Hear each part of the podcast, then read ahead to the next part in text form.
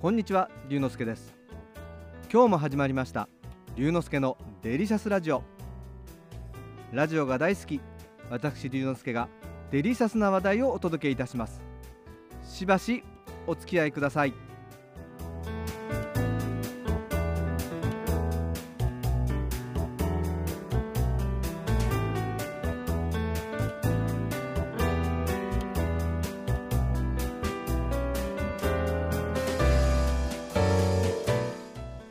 先日日光の東照宮に行ってきました。東武日光駅からおよそ30分ほど行くと日光山の入り口に到着します。そこには世界遺産日光の寺社と書かれた大きな石のモニュメントがありました。そうなんです。日光東照宮がある日光山一帯は世界遺産に登録されていて国宝や重要文化財などがおよそ100個ほど建てられています。日光山を登っていくと中腹に東照宮の石鳥居と呼ばれる一の鳥居が見えてきました。鳥居をくぐると右手に五重塔がそびえています。そこには不思議なことにスカイツリーのパネルがありました。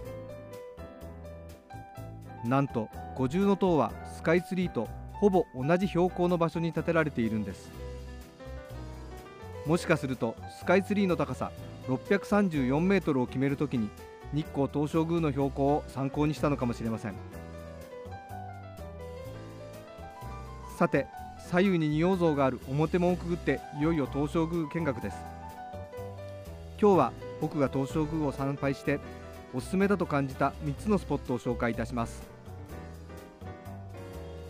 それでは1つ目のおすすめスポット東照宮といえば三猿そう見ざる言わざる聞かざるの彫刻です。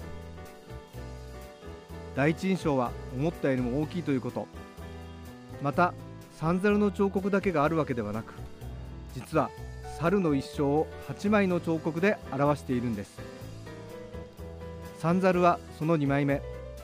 子供の時に悪いものを見たり話題にしたり聞いたりしないで綺麗なものだけを見て素直に育ってほしいという願いがこもっているとのことです。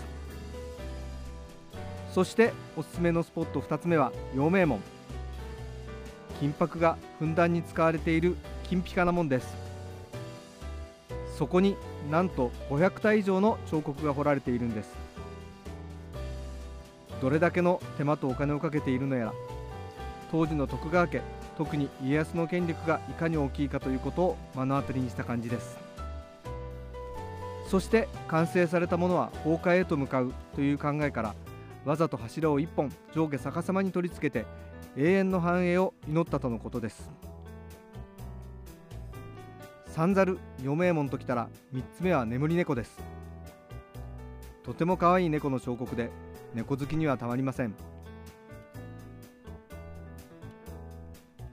この眠り猫警戒心の強い猫も居眠りしてしまうほど安泰な世の中を祈ったという説もありますが用心深い家康らしく薄目を開けて家康のお墓に近づく者を警戒しているという説もあります。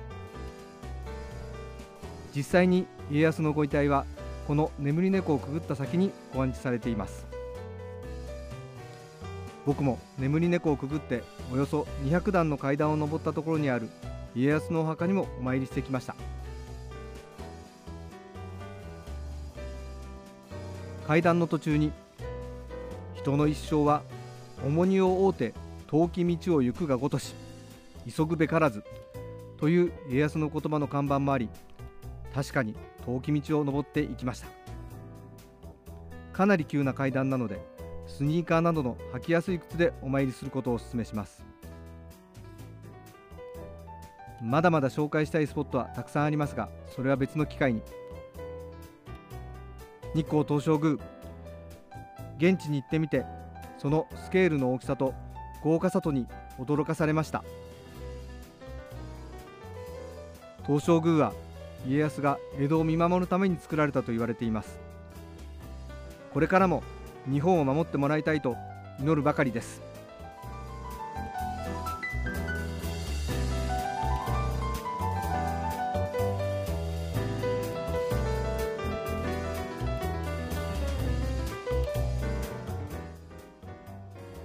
今日は日光東照宮の話をしました。楽しんでいただけましたか？龍之介のデリシャスラジオ。次回もお楽しみに。お相手は龍之介こと新田龍でした。